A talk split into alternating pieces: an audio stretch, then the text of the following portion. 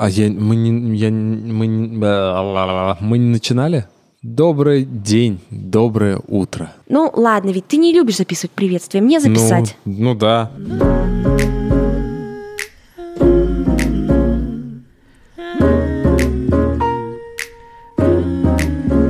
Всем привет! Это подкаст «Радио Монеточка» со студией «Либо-либо», а также с Лизой, непосредственно Монеточкой, и Витей. Непосредственно Исаевым. Сегодня мы будем говорить на такую тему. Чего наши родители не понимают, и подростки будут рассказывать. И жаловаться нам немножечко, наверное, на своих родителей. Но мы не будем так уж однобоко на это смотреть, потому что мы, с одной стороны, прекрасно понимаем родителей. Не поверите, ребята, но мы живем просто в этой бесконечной тревоге о том, что будет с нашим ребеночком, и как бы ему не навредить, и как бы он себе не навредил. И даже сейчас, в этом возрасте, ребенок с этим не согласен. Например, дети ненавидят высмаркиваться, они ненавидят переодеваться, они не всегда хотят мыться. У нас еще так в семье устроено, что Витя берет на себя все самые неприятные занятия. Стрижка ногтей, э, отсмаркивание этих соплей, закапать куда-то какую-то противные капли. И для Нины я уже не представляю, как она его воспринимает. Это просто человек, который каждый день ее вот каким-то таким образом мучает. Но это как бы вопрос базовой безопасности, здоровья и жизнеобеспечения. Поэтому мы будем смотреть так двояко. И как родители, и как те, кто тоже был тинейджером и тоже от этого всего страдал.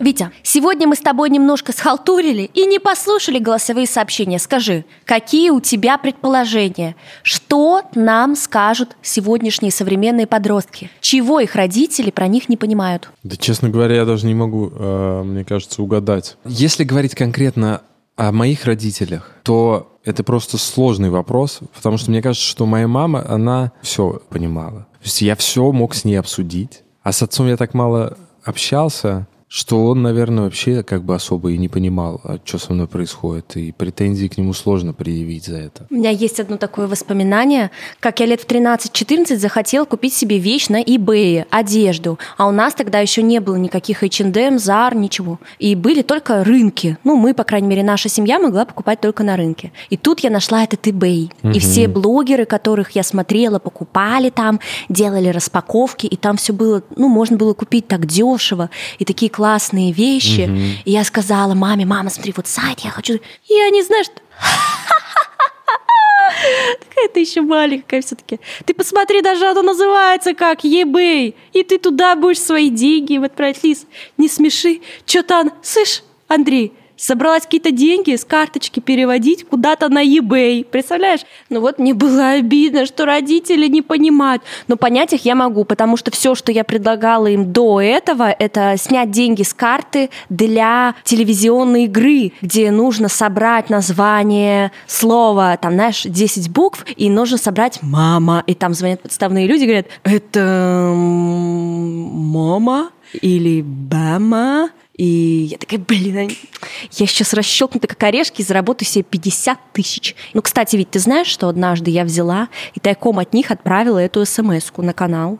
Там был такой конкурс на четвертом канале в утренней передаче. Придумайте, куда бы вы отвели в Екатеринбурге иностранца, что бы вы ему показали. И я придумала какой-то очень смешной ответ, отправила его смс-кой и выиграла. И они зачитали мою смс на телевидении и дали мне билеты, два билета на концерт. И мы с мамой и тетей ходили на концерт. Чей это концерт? Э, не хотелось бы упомянуть. Ну, это концерт «Чай вдвоем». Ча- Ой, почти «Чайф». Перепутала. Чайф- Чайф вдвоем. Я их в детстве путала, мне кажется. Я такая, а, «Чай вдвоем». Нет, «Чайф». Ласковая моя нежная Общем, меня бесило, что родители не верили в мои какие-то идеи и предложения. В большинстве случаев это было справедливо, но часто это было и несправедливо. Да и слушай, я считаю, ну тоже, если это стоит там 50-100 рублей, ну и пусть она положит их туда, пусть она сама увидит, что это обманка, что это не сработало или что-то еще. Еще меня, меня злило, что родители не понимают, что все, что я проживаю в интернете, ну, так скажем, в целом. Меня злило, что все проблемы считались какими-то несерьезными, неполноценными. И я понимаю, что когда у тебя, не знаю, проблемы на работе, тебя могут уволить, и ты думаешь, как прокормить свою семью, конечно, тебе кажутся несущественными проблемы, что Подружка написала про тебя плохое сообщение у себя на стене. ну, это кажется несерьезно детским садом, но мне кажется, демонстрировать это детям большая ошибка, потому что в моменте это всегда очень обидно. У тебя нет этого жизненного опыта, и все, что происходит с тобой, для тебя имеет такой же эмоциональный диапазон, как для них их серьезные взрослые проблемы. Тебе также больно. Ты испытываешь ту же радость, тот же страх, ту же тревогу. Вот это меня обижало, что как будто бы у меня все, знаешь, на половинку, на четвертинку. Хотя у меня там сердце разрывается. Давай тогда об этом и поговорим. С нашими слушателями? Да. Давай. Всем привет! Меня зовут Вова, мне 15. Меня зовут Маша, мне 15 и почти 16. Я бы хотел рассказать проблему насчет недопонимания родителей. Мне 15 лет. У меня могут быть, естественно, какие-то проблемы в жизни, то есть что-то может произойти. И если я захочу высказаться об этом родителям, скорее всего, я получу ответ, то, что тебе 15, какие там могут быть проблемы, там ты еще не пожил, какая депрессия у тебя может быть и тому подобное. Я бы хотела еще немножко дополнить. Я человек, который страдает от панических атак, и лично мой отец, он совсем не воспринимает это. Когда у меня происходит такое состояние, он мне говорит, что я этим всем пытаюсь привлечь к себе внимание, что это все показушно, что это все неправда, и что какие могут быть в целом паники у человека в 15 лет. Хотя этот диагноз у меня стоит лично от врача, моя мама это полностью принимает, но с отцом у меня есть проблемы в этой сфере.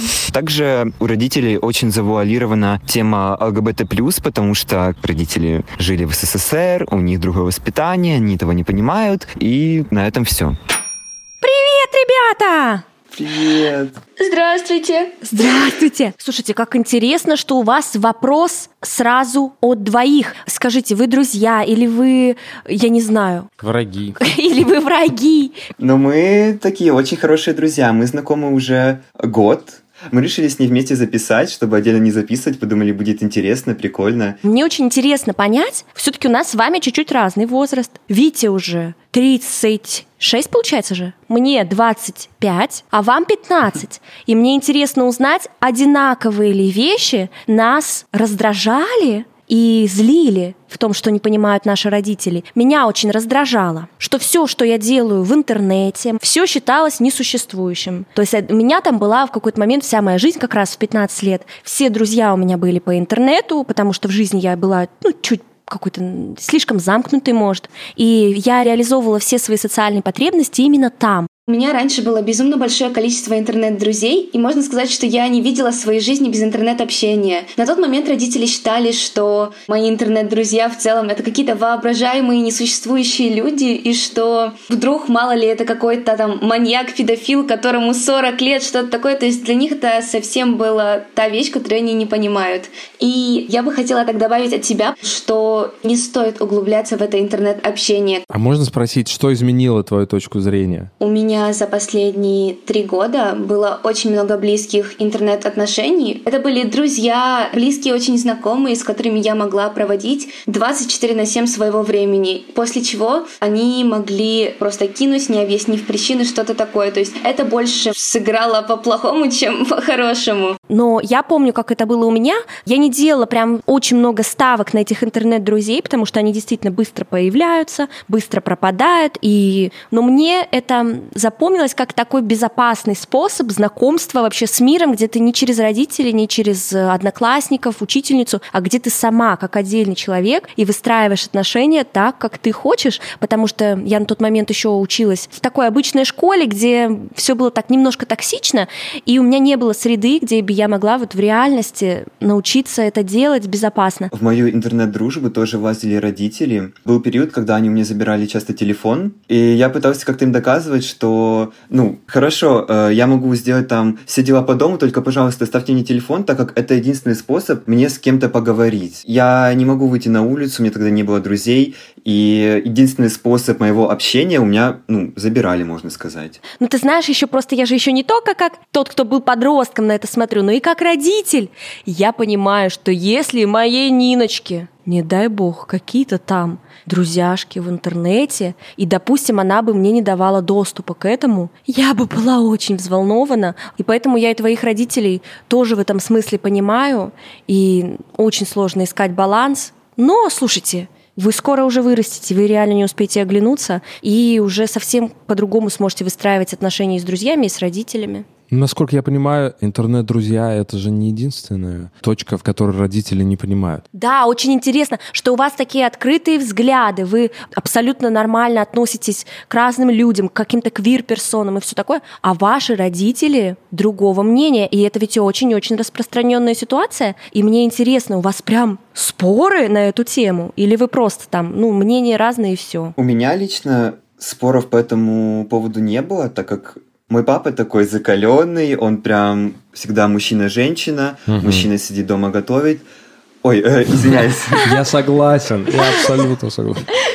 У мужлан нет прав. Женщина сидит дома готовит, мужчина должен работать. Мне бы очень хотелось с ним подискуссировать на эту тему, но я не могу просто из-за страха, что ли, из-за стыда, то, что если я начну об этом говорить, скажут, что я какой-то не такой. Но я считаю, что было бы странно, если бы там в 15 лет у тебя откуда-то были бы силы, умения там и вообще такое желание вот так вот открыто об этом спорить. Как я поняла, например, на своем жизненном опыте, что взрослые люди, наши родители, бабушки, дедушки, они формировались всю жизнь и сформировались вот этих людей. И ты так просто не можешь перевернуть их взгляды. Я второй ребенок, то есть у меня взрослые родители достаточно, и у них тоже были там свои какие-то взгляды, такие представления. И в последнее время эти представления меняются. Мои родители все больше становятся открыты к новой информации, к ценностям современным. Как бы я тоже в этом участвовала, я тоже этому поспособствовала, но не за счет спора, а за счет того, что я просто выросла, и я начала жить эту жизнь, общаться с этими людьми, работать в этой сфере, где все придерживаются вот этих ценностей. И я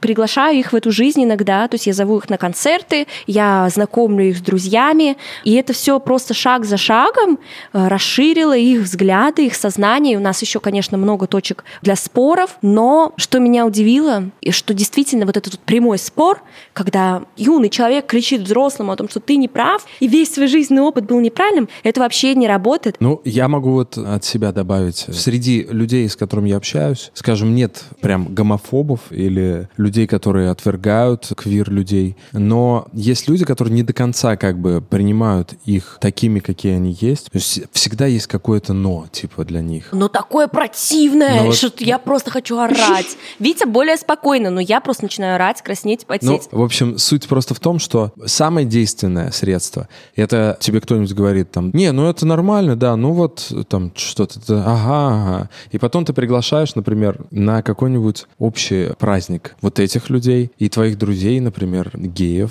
и вы все вместе общаетесь, и не бывало еще так, что после этого все такие, блин, ну зря ты кого-то позвал. Обычно бывает, что э, люди, наоборот, проникаются очень, ну, друг другом. Ну, конечно, потому что до тех пор, пока они не столкнулись с этим в жизни, для них это какие-то термины.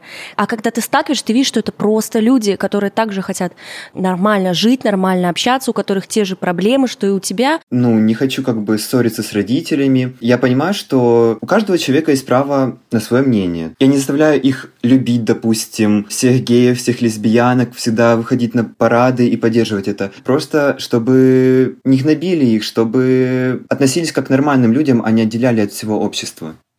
Меня самое это очень злит, но такой власти у нас нет. И вот я, например, все, что могу сделать, это э, выбирать ту степень близости с разными, в том числе и родственниками, э, в зависимости от того, насколько мне комфортно или уже совсем нет сил и хочется встать и убежать. Спасибо, ребят, за ваш звонок. Пока. Пока! Витя, мы с тобой вообще не успеваем сегодня, уже звонят следующие ребята.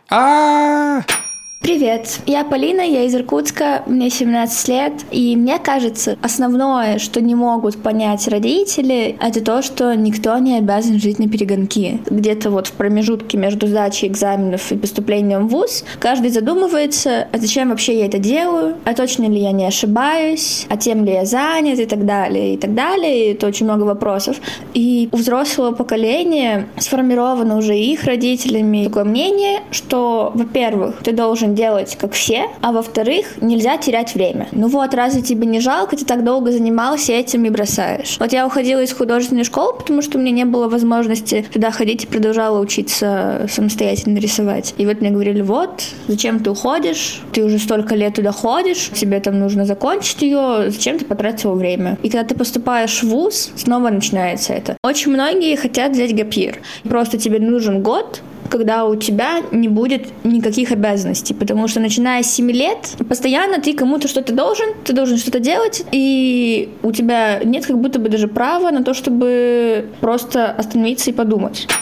Привет! Привет. Можешь, пожалуйста, рассказать пример вот своей беседы, скажем, с родителями? Ну, конкретно со своими родителями я обсуждала то, что я не хочу поступать в ВУЗ, по крайней мере, в первый день, Мгм. точнее, в первый год. В первый день школы. И я все 11 предыдущих лет была четко убеждена, еще там буквально с детского сада, что я буду графическим дизайнером, буду рисовать, буду этим заниматься. А потом в какой-то момент я поняла, что мне нужен просто год перерыва. Я просто хочу успокоиться, отдохнуть, и, возможно, мне даже не понадобится высшее образование, потому что я уверена, что если грамотно подойти к подбору каких-то курсов, то можно спокойно Да, согласна. Мы никогда не ищем в свете себе сотрудников, наших и музыкантов, и менеджеров, кого угодно. Мы никогда не спрашиваем образование. Ну, это знаешь только уже в процессе, когда вы там болтаете, и вдруг вы просто для интереса дружеского спрашиваете. Но это, слушай, просто видишь, не в каждой профессии так, например, врача. Я бы, конечно, все-таки поинтересовалась образованием. Я просто, знаешь, думаю, почему еще родители так говорят? Потому что во многих случаях это действительно бывает от волнения. Знаешь, когда тревога так сильно захватывает подростка или неуверенность, страх, ну, как они говорят, это лень, по которым ты действительно не делаешь это. Если нет возможности поговорить им и объяснить, что тебе этот институт не нужен, то, может быть, и уж ладно, и поступить туда, ничего, ну, как, просто ты скоро сама можешь решать, тебе это продолжать, не продолжать, тебе не обязательно доучиваться до конца. Ну, это очень скользкая дорожка. Слушай, а как ты своих родителей-то э, переубедила? Что ты им сказала? Я пришла, просто как-то настроила на разговор, что вот, я там не говорю, что вы не правы или еще что-то, просто чтобы такую дружелюбную атмосферу настроить, я говорю, я могу поступить, я знаю, кем я хочу быть, но я хочу отдохнуть. Нету потраченного времени в целом как такового. Если ты занимался все это время каким-то делом, если ты хоть в какую-то сторону двигался, даже если очень маленькими шажками, все равно время, значит, уже не потрачено зря. Абсолютно. Ну, вы, ну, Вить, я просто хочу сказать, что у всех совсем разные ситуации в семье, и не у каждого ребенка есть возможность попросить у своих родителей год передышки или чего-то такого. И в таких случаях, мне кажется, самое главное — приблизить момент своей финансовой независимости. Есть семьи, где ты не можешь поспорить, и вдруг не поступить в институт. Нет, такого у тебя как бы варианта нет, и ты только себе таким образом усложнишь жизнь. У меня у самой была ситуация, хоть у меня эм, там хорошие родители, я их и люблю, но у меня не было возможности не поступать в институт. Либо это был бы какой-то очень экстремальный путь, я не готова была на себя это врать. Я поступила в этот институт на заочку. За то время, что я доучилась до третьего курса, я начала работать, я переехала, я начала зарабатывать деньги, я сходила на все курсы, какие мне надо. У меня, например, родителям было без разницы, заочка или очка, но лишь бы где-то ты числилась, понимаешь? Мне кажется, еще просто для тех людей вот этого поколения, может быть, важно именно, чтобы ты где-то числилась, чтобы где-то была приписана, чтобы ты как бы в системе, потому что все, что за пределами этой системы, кажется чем-то страшным. И, конечно, жалко, что приходится с этим иметь дело подросткам, которые в этом не виноваты и к этому отношения не имеют, но понять тоже можно. Ну, слушайте, понять можно всех, но это не значит ничего. Главное, что мы рады просто, что у тебя удалось эту ситуацию вырулить. А, и спасибо, что ты поделилась а, с нами. Ой, я уверена, что у тебя все будет очень круто, ты Да. классно... Ты знаешь, что, что делаешь. И ты знаешь, чего ты хочешь, и вообще супер, отлично. Не Ус- то, что мы. Не то, что мы, да. Как ты ведь относишься к моему взгляду о том, что уж лучше иногда делать то, что говорят родители, ну потому что мне кажется, что идти наперекор, идти войной может быть реально небезопасно. Что, что значит небезопасно? Ну это тебя настолько уничтожит, э, понимаешь, жить под...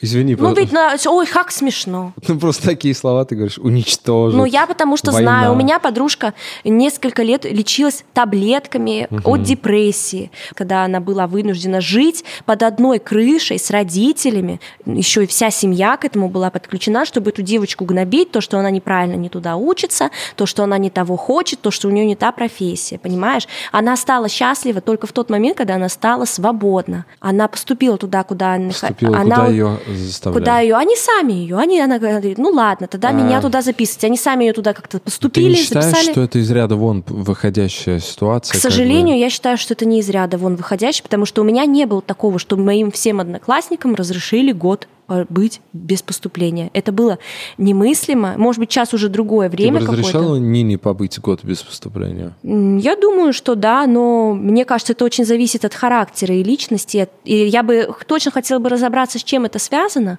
И если это действительно не тревога, не страх, а это ее выбор и желание, то почему бы нет? Как главное То есть, придумать. если бы это была тревога, ты бы что бы ты сделала? Я бы постаралась сделать что-то для нее, чтобы эта тревога ушла, и она смогла принять решение осознанно, наверное, со специалистом. Мне кажется. Ну, я как бы не голосую за институты, но я голосую за то, что безопасный выбрать вариант. И если ты так говоришь, просто знаешь, как будто у нас такая вообще, такое общество, где такие осознанные родители, это мы сейчас живем в обществе с такими людьми, общаемся, это наши друзья.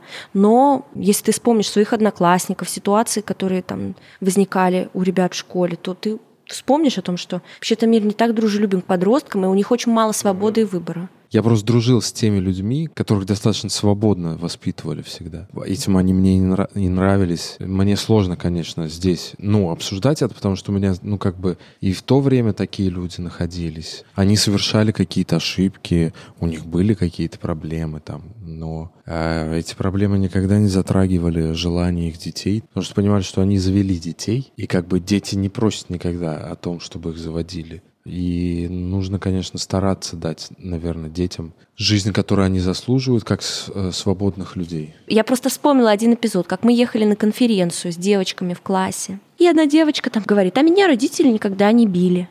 Что? Я помню это. Что? Че, правда? И вот она одна сидела и И говорит... вы ее шеймили. Ну, мы не шеймили, мы просто там человек 5-6 девочек было, и мы все, что, правда? Даже чуть-чуть? Не, ну подожди, подожди, не, не, ну по попе ж там или как-то еще, хоть чуть да, не, Анна такая, типа, да нет, такого не было. И мы были в шоке, никто из нас в это не мог поверить, понимаешь? А, Ну, то есть, мне кажется, не стоит переоценивать то, что происходит в семьях.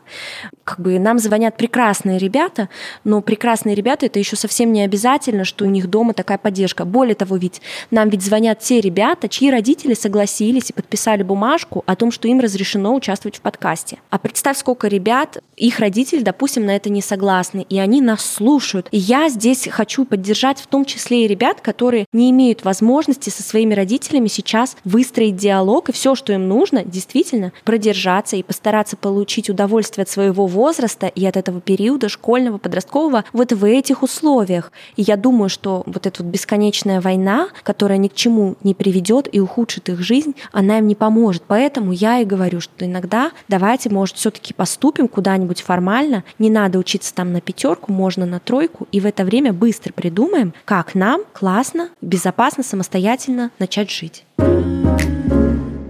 Лиза, привет. Я Василиса, мне 14, и я из Москвы. Хотела бы поделиться тем, что мои родители совершенно не понимают мою необходимость общаться с друзьями. Не только вживую, но еще и с помощью мессенджеров. Мне предлагают общаться только в школе или на дополнительных занятиях, но во время них у меня нету свободного времени. Родители хотят, чтобы все свое время я проводила с семьей, ведь только она — мои настоящие друзья по их мнению.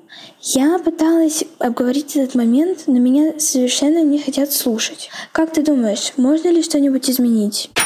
Привет! Привет! Скажи, а ты давно пользуешься телефоном? Впервые у меня появился телефон лет в 7, потому что я ходила на множество занятий, кружков и так далее, Мгм. и мне необходимо было как-то связываться с родителями. Это был а, смартфон с интернетом или это был просто обычный телефон? Это был простенький смартфон, на котором работал интернет, но я об этом не знала, я просто пользовалась им чисто для звонков. Слушай, а как ты тогда узнала про наш подкаст и вообще про нас? Пока ты в школе, ты пользуешься просто, да? Запреты, конечно же, есть, но кто их не нарушает? К тому же у меня есть компьютер. Слушай, а у тебя взрослые родители или, может быть, не очень взрослые? Ну, относительно моих сверстников, наверное, не совсем взрослые. Моему папе около 38, маме тоже примерно как-то так. То есть они примерно мои ровесники.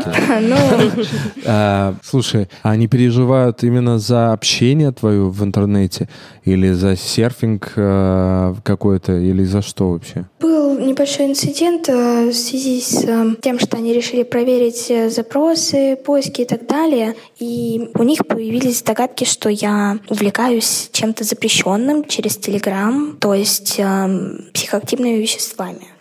Доказательств никаких у них не было, но я человек с юмором, и с друзьями мы часто шутили. Не то чтобы про это, но бывало иногда, упоминали что-то такое, и каким-то образом они прочитали мои переписки, не трогая мой телефон, и стали очень сильно волноваться, не провели беседу, сразу решили, что я в секте, что я употребляю и так далее. Вау. А помните, это было ведь очень распространено. Синяки. Что все, ну там то синяки, то еще что.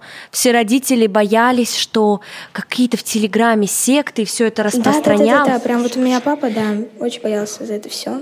Вау, то есть, если я правильно все понял, всю цепочку событий, у них появились какие-то подозрения, они нашли способ проверить переписку твою э, с друзьями, нашли ваши шутки о том, что вы якобы употребляете наркотики или еще что-то такое, да, и в связи с этим стали отстранять тебя от интернета, скажем так. Ну, можно сказать Да, и я так, правильно всё но они именно почему-то против конкретно телефона. То есть тот же компьютер у меня Против есть, и телефона. он почти целый день у меня есть, я им пользуюсь. Эм, это их не смущает никак. Ну, слушайте, такое часто бывает. Вот именно, знаете, что родители почему-то ограничивают детям доступ к какой-то современной цивилизации. Например, не дают пользоваться компьютером, телефоном. Я помню, у нас была в классе девочка, которую родители заставляли э, стирать руками. Ну, то есть она могла пользоваться стиральной машинкой, но это всегда хвалилось, когда ты сама приготовила, сама постирала, сама зашила. И мне кажется, что есть ощущение, что ты таким образом превращаешь ребенка, вот я даже не знаю в кого, выживальщика в дикой среде или как, чтобы у него не было никаких зависимостей, так они у всех есть, и, и все равно они возникнут, даже если ограничивать. Я помню, меня в детстве родители ограничивали в игре в Sims.